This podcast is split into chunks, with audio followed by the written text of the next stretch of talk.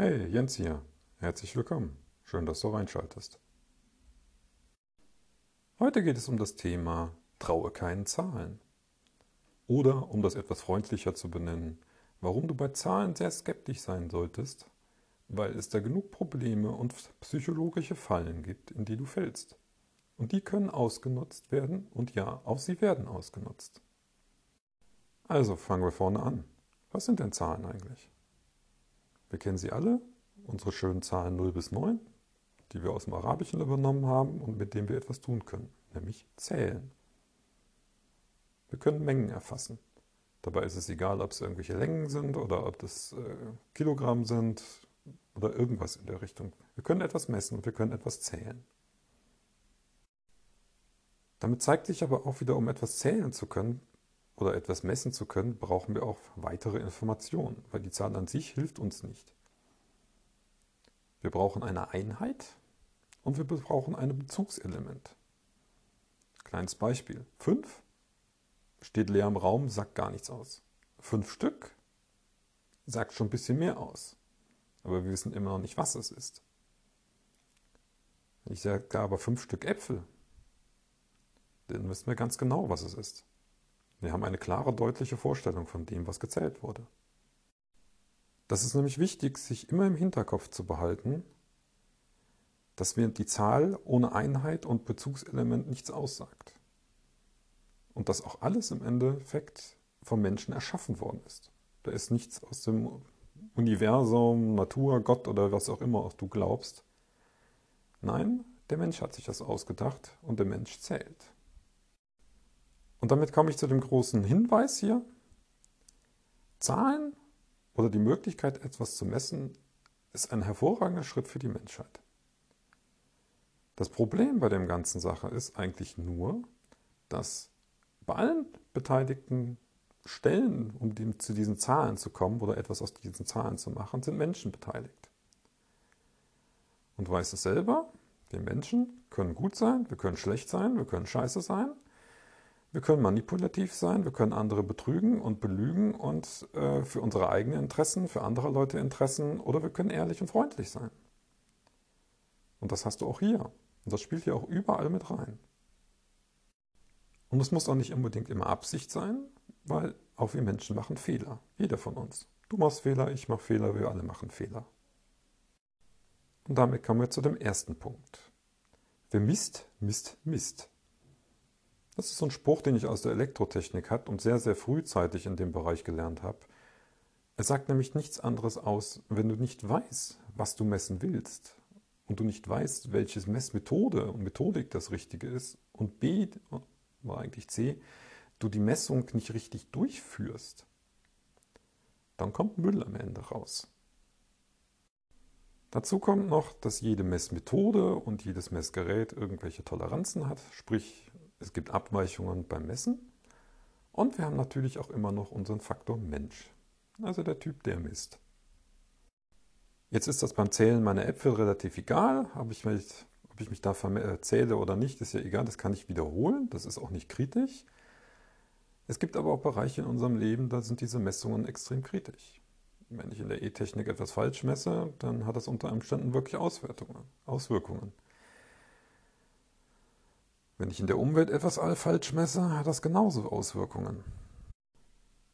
Und je wichtiger und genauer ich etwas haben will, desto mehr muss ich ein Augenmerk darauf legen, dass ich möglichst alles richtig mache. Vor allem, wenn ich dann meine Erkenntnisse als Begründung für, einen, für eine Veränderung bei anderen Menschen nutzen möchte oder genutzt werden könnte.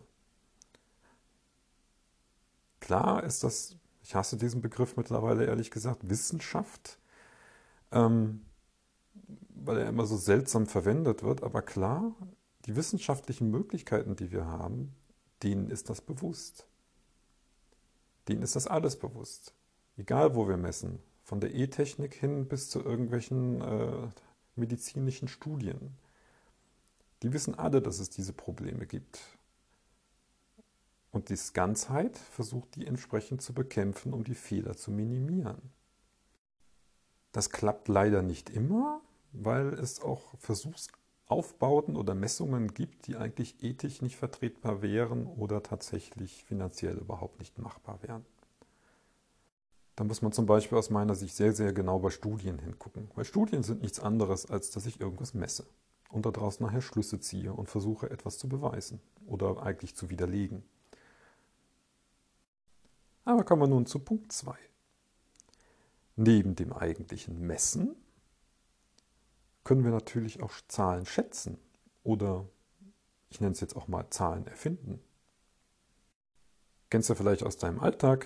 Da kommt der Projektmanager her und zahlt, ey, wir haben Kunden XYZ, der will dies, jenes und jenes und solches haben.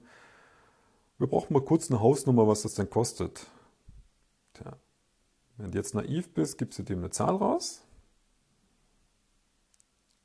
und die Frage ist, wie kamst du zu dieser Zahl? Das ist tatsächlich eine Schätzung. Du hast jetzt aufgrund deiner vorherigen Erfahrungen, hast du sie quasi unterbewusst verarbeitet, die Anfrage, ohne eigentlich wirklich alles zu wissen und bist zu einer Erkenntnis gekommen, okay, könnte 20 Personentage kosten. Mal ein Aufwand sein. Und so wie du dir jetzt vielleicht die Zahlen für die Projektschätzung aus dem Hut gezaubert hast, so kann es auch zwischendurch anderweitig passieren. Ich weiß leider das konkrete Beispiel nicht mehr, ist aber im Buch Freakonomics drin. Kann ich dir noch sehr empfehlen, das mal zu lesen. Und zwar ging es nämlich mal darum, wie so eine Zahl entstanden ist. Da haben die Medien nämlich angefangen, also die Reporter, um das mal so zu sagen, die Reporter sind angekommen bei einem von den Wissenschaftlern und wollten unbedingt von ihm eine Aussage haben, eine Zahl. Die konnte er aber nicht liefern weil er ganz genau weiß, dass sie unseriös wäre, diese Zahl, weil er sie nicht messen kann. Geht nicht. Er kann keine Aussage treffen. Jetzt wissen wir alle, wie hartnäckig Reporter sein können. Irgendwann ging ihm das so auf den Nerv, dass er ihnen eine Zahl genannt hat, eine Schätzung. Und was mit dieser Schätzung gleich passiert ist oder mit dieser Zahl, machen wir noch im nächsten Punkt. Das Problem ist, auf einmal stand diese Schätzung im Raum die Aussage von ihm.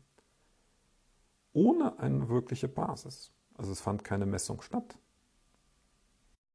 Und das ist wichtig zu wissen für dich. Diese Zahlen oder manchmal auch getarnte Mengenangaben wie die größte Anteil der Leute in XYZ, das sind Schätzungen.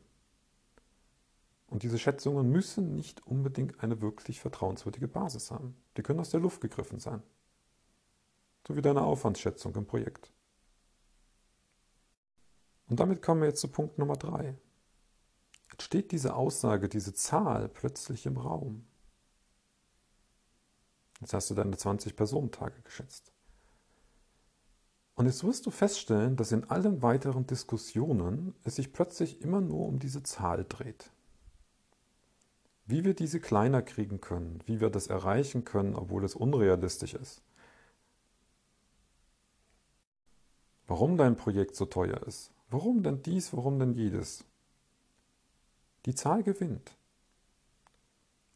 Und es ist tatsächlich ein Effekt, den kannst du auch sehr gut für dich nutzen.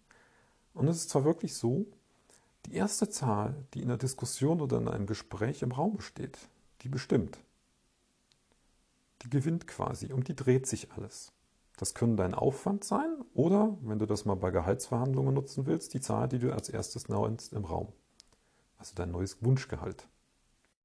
Und nur als kleiner Tipp am Rande, wenn es um Gehalt geht, solltest du die erste Zahl nennen und sie sollte höher sein als das, was du eigentlich wirklich willst. In den meisten Fällen wesentlich höher. Das Problem mit diesem eigentlichen Fokus auf diese Zahl ist, dass meistens auch ein Tunnelblick entsteht. Vielleicht hast du das schon in IT-Projekten oder irgendwas in der Richtung erlebt sich alles nur noch um diese Zahl dreht und wie man irgendwas kleiner kriegen kann, um zum Stichtag X äh, dann doch tatsächlich irgendwas liefern zu können. Über die Zeit und je mehr Panik da reinkommt, desto mehr kriegen die Leute den Tunnelblick und werfen alles links und rechts raus und gehen so drastische Konsequenzen ein, nur um dieses Ziel zu erreichen. Da fällt dann oft genug sogar die Frage raus irgendwann, ob man das Ziel nicht eigentlich verschieben kann, ob es eigentlich unsinnig ist weil die Zahl hat übernommen. Es geht nur noch um diese Zahl. Die steht im Raum und sie gewinnt. Und sie bindet den Fokus, damit man das Schöne drumherum nicht mehr sieht und auch keine alternativen Lösungsmöglichkeiten. Und auch keiner mehr die, Fra die Zahl in Frage stellt. Das ist eigentlich das Einfachste. Kommen wir aber zum Punkt 4.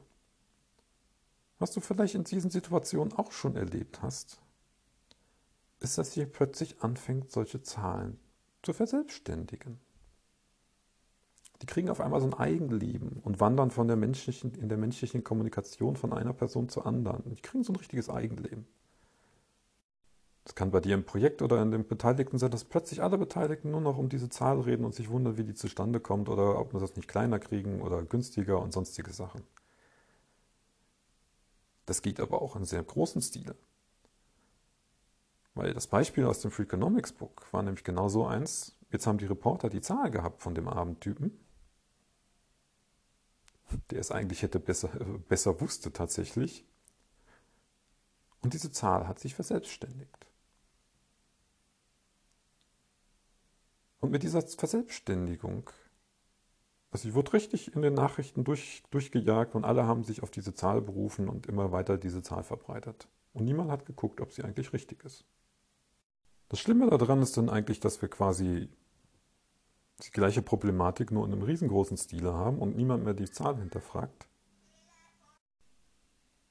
Dieses Verselbstständigen ist so ein Teil, so eine Mischung zwischen, wir haben einen Fokus und einen Tunnelblick eigentlich nur noch da drauf und gucken uns das Große und Ganze gar nicht mehr an und eine Mischung von stille Post und diese Zahl ist dann als Gott gegeben da. Also sie wird, wenn du mal tatsächlich hinguckst, wenn die sehr, sehr oft nicht hinterfragt. Weder im Kleinen, in deiner Projektarbeit, noch im Großen, wenn es um gesellschaftsübergreifende Zahlen geht. Und damit kommen wir zum nächsten Problem rund um die Zahlen. Und dann geht es nämlich um deren Darstellung. Nehmen wir mal einfach die Preise. Fangen wir mal mit den Preisen an. Die sind schön. Du kennst ja alle diese magischen Preiszahlen. 99 Cent, 19 Euro, 29 Euro. Ey, du kriegst meinen super Kurs für 49,99 und das zum ewigen Rabatt oder sowas, ne? Kennst du ja. Es gibt so magische Zahlen tatsächlich, die haben eine Wirkung, dass wir diesen Preis gar nicht mehr richtig wahrnehmen. Wir sehen sie als kleiner an, als sie eigentlich ist. Lustig, sowas wie 49, dadurch, dass die 4 vorne steht und wir noch nicht bei 50 sind, steht dann noch keine 5 vorne, sehen wir das noch als günstiger an als 50. Aber auch nicht wirklich als viel teurer als 40. Diese Preise werden nicht umsonst im ganzen Marketingleben genutzt, weil sie nämlich tatsächlich funktionieren. Wir fallen dafür. Auch ich. Ganz normal, gehört dazu. Man kann sich jetzt trotzdem oft genug gegen wehren, einfach dadurch, dass man es sich bewusst macht. Aber es gibt auch nicht ganz offensichtliche Dinge. Zum Beispiel, wenn ich einen Abverkauf mache. Ich mache den alten Preis in groß und in rot und den kleinen am besten, also den neuen Preis am besten in klein und in grün oder so. Egal, ob da nur ein paar Euro zwischen sind. Das hat eine riesen psychologische Auswirkung, weil wir den kleineren Preis, den neuen, allein durch die Größe und teilweise auch durch die Farbe als kleiner ansehen. Und dann eher darauf einfach reinfallen und meinen, das ist kleiner und günstiger und uns den alten Preis vielleicht gar nicht mehr angucken. Gern wird das auch mit Prozentzahlen gepaart. Du bekommst 50% Rabatt. Weil die 50% Rabatt sehen lukrativer aus auf den ersten Blick, auch wenn es nachher effektiv vielleicht nur 1,50 Euro sind, als wenn ich da reinschreibe, du kriegst einen Euro, du sparst einen Euro. Da gibt es auch wieder Grenzwerte, also Grenzzahlen und Preise in dem Fall, bei denen es mehr sinnvoller ist, als Marketing-Sicht mehr eine Prozentzahl hinzusetzen oder halt eine Eurozahl oder eine Zahl in der Währung. Weil ein 10 Euro Rabatt macht sich so bei 20 oder 30 Euro Preisen wesentlich besser als die 50 Prozent. So aus Marketing-Sicht muss man sich da oft abwägen, ob man jetzt die Prozentzahl nimmt oder ob die, ob die absolute Zahl, die man spart, Es ist jetzt immer kontextabhängig, was sich besser macht an der Stelle. Für dich jetzt als äh, Konsument an der Stelle einfach mal den Tipp darauf zu achten. Beobachte das mal. Ist genauso mit der Darstellung der Zahlen. Es ist sehr effektiv, wenn du einfach drumherum was schreibst, wie Rabatt, Ausverkauf, jetzt nur noch 49 Euro. Obwohl unter dem Originalschildchen drunter genauso der gleiche Preis stand. Oder vielleicht sogar noch ein paar Euro günstiger. Aber nur durch den Kontext, dass es ein Abverkauf ist und ein Sale, ein Angebot, lässt den Preis anders erscheinen. Und auch das wirst du im Leben finden. Guck dir einfach mal die Black Fridays und solche Sachen an oder andere Rabattschlachten hier und was die Preise Sachen vorher kosten und was sie dann plötzlich im Angebot kosten. Und dann kaufen die Leute plötzlich. Nur weil Angebot draufsteht. Das Ganze funktioniert allerdings auch in anderen Bereichen. Ob ich jetzt zum Beispiel absolute Zahlen angebe oder ob ich nur Prozentzahlen rechne. Nehmen wir da mal so ein fiktives Beispiel. Und du guckst einfach mal, wie das auf dich wirkt. Nehmen wir an, wir haben 50.000 Verkehrstote. Oder ich könnte das auch anders ausdrücken. In dem Jahr sind 4% der Leute in einem Verkehrsunfall gestorben.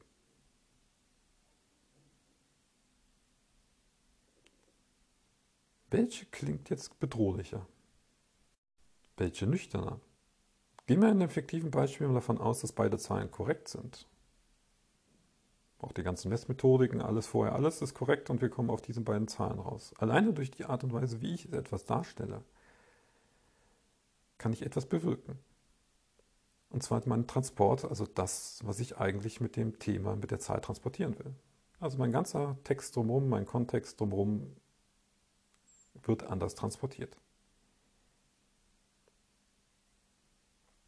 Wenn ich sage, wir haben 50.000 Verkehrstote, macht diese absolute Zahl, macht das eher begreiflich, oh mein Gott, das ist ja schlimm, oh Gottes Willen, wie viele sind das denn? Wobei gegen die 4% weniger aussieht. Das Problem zum Beispiel aber auch mit dieser Darstellung ist oft genug, dass eine andere Bezugsgröße fehlt, vor allem wenn es um Prozentzahlen geht. Und auch, dass man versucht, aus absoluten Zahlen dann solche Sachen wie mit den Verkehrstoten irgendwelche Konsequenzen zu ziehen. Weil eigentlich müsste man dann tatsächlich gucken, noch eine Ebene tiefer. Wo denn? Wo sterben die denn? Wir brauchen nämlich noch eine vernünftige andere Bezugsgröße. Und das ist zwar in dem Fall, vor allem wenn es um Tote und solches geht, immer die Bevölkerungszahl zu dem Zeitpunkt. Weil wenn ich jetzt mit den absoluten Zahlen versuchen würde, etwas zu bewirken, sind sie sinnlos. Es ist ungefähr so, als wenn ich sage, naja, in Berlin sterben mehr Menschen als in Bad Camberg. Ja, ist vollkommen normal. In Berlin leben ja auch, was weiß ich, wie viel mehr Menschen als in Bad Camberg. Also werden, es auch statistisch gesehen wahrscheinlich mehr Verkehrstote geben in, in Berlin als in Bad Camberg. Wenn du jetzt aber anfangen würdest, das auf die entsprechenden Größen, auf die Todeszahlen regional zum Beispiel runterzubrechen, bei den Verkehrstoten, könnte aber auch nachher rauskommen, okay, Bad Camberg ist vielleicht viel schlimmer. Das Risiko, da vom Auto überfahren zu werden, ist viel größer als in Berlin. Wichtig ist für dich an der Sache ist eigentlich nur, merk dir immer, dass neben der Zahl versucht wird, etwas anderes zu transportieren. Weil die Zahl alleine bringt nichts. Man will was mit der Zahl. Es ist egal, ob das meine fünf Äpfel sind oder ob das jetzt mein, aus meinem fiktiven Beispiel die 50.000 Verkehrstote sind. Man will etwas damit vermitteln und man will etwas damit bewirken. Bei Preisen ist es so, dass derjenige möchte, dass du was kaufst. Bei anderen Zahlen hängt es vom Kontext ab. Und damit kommen wir zu einem weiteren Punkt der hängt damit zusammen. Leg besonderen Augenmerk drauf, wenn dir jemand Prozentzahlen um die Ohren haut. Oder präsentiert, um das freundlicher zu formulieren. Weil oft genug ist das, was wir annehmen, wie diese Zahl aussieht oder ermittelt wurde, nicht das, was tatsächlich dahinter steckt. Die Prozentsatzrechnung an sich ist einfach. Was wichtig sind immer sind dabei die Bezugsgrößen. Auf was bezieht sich das denn eigentlich? Wenn ich sage, dass 95% meiner, äh, mein, mein Apfelsaftkonzentrat 95% Wirksamkeit hat gegen Bananenfäule oder irgendwas in der Richtung, der normale Laie denkt sich jetzt, okay, wenn jetzt 100 Leute meinen, Bana äh, meinen Apfelsaftkonzentrat trinken, dann sind 95 geschützt. Denkt der Laie. Der andere, der guckt nach, wie die Zahl zustande gekommen ist.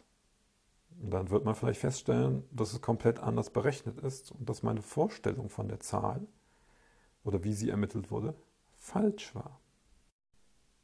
Und das ist wichtig für dich. Sei dir bei solchen Sachen, wenn du die Zahlen irgendwo siehst, sei dir immer bewusst, dass deine erste Annahme falsch sein kann.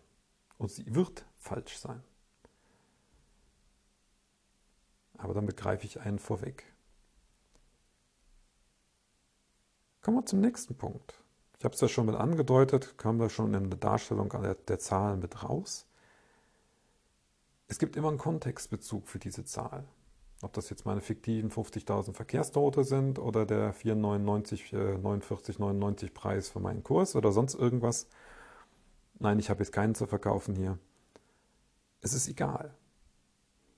Es hat einen Kontext, also einen Bezug zu irgendetwas und man möchte mit diesem irgendetwas erreichen. Und dann macht man meistens noch etwas, je nachdem, was man erreichen will. Man versucht etwas Seriöses hinzuzuziehen oder etwas Unseriöses, um die Zahl als falsch darzustellen.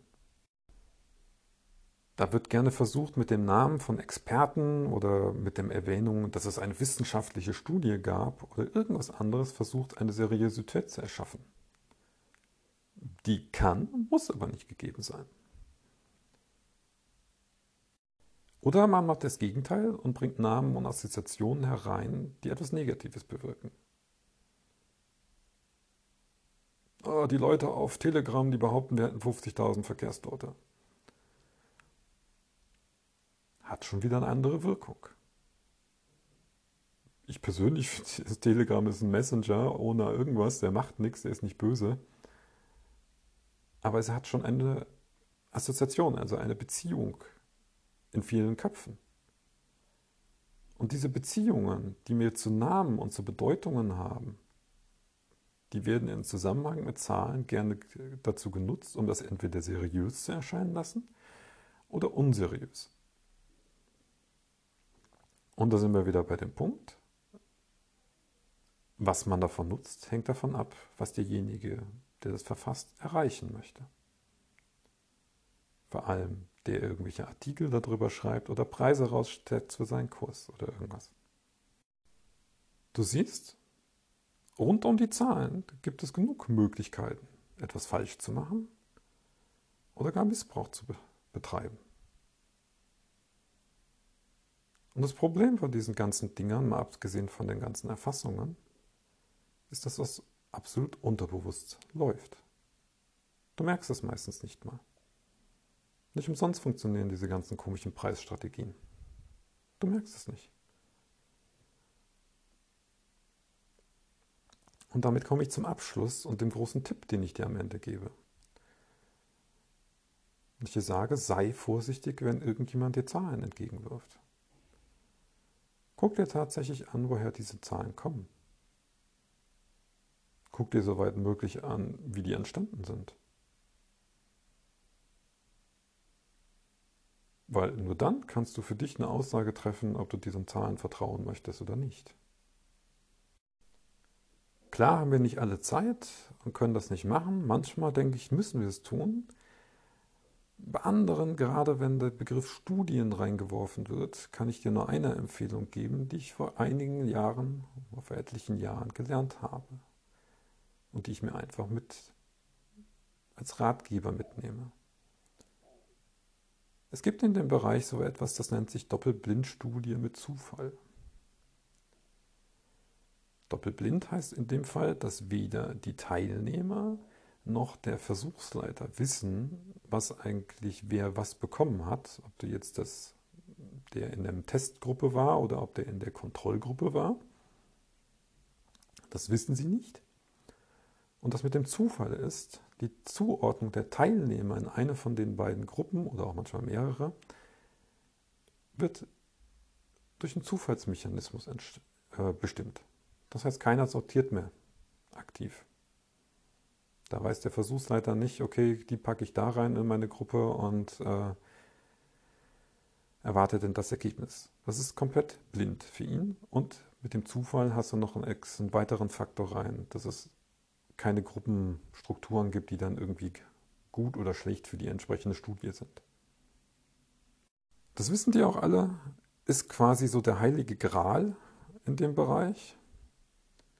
Das Problem mit so einem Ding ist tatsächlich, dass es in vielen Anwendungsfällen nicht nutzbar ist. Und zwar aus ganz zwei einfachen Gründen. Entweder ist es ethisch nicht vertretbar oder ist es finanziell nicht machbar. Und wenn dir irgend so eine Zahl wieder begegnet oder so, so Aussagen in der Richtung, überleg dir einfach, ob es ethisch oder finanziell vertretbar ist, so eine Doppelblindstudie mit dem Randomizing, also mit dem Zufallszuordnung, gemacht worden konnte. Ob die machbar ist. Wenn nicht, sieh die Zahl mit sehr, sehr viel Skepsis. Skepsis hilft weiter. Bis zum nächsten Mal.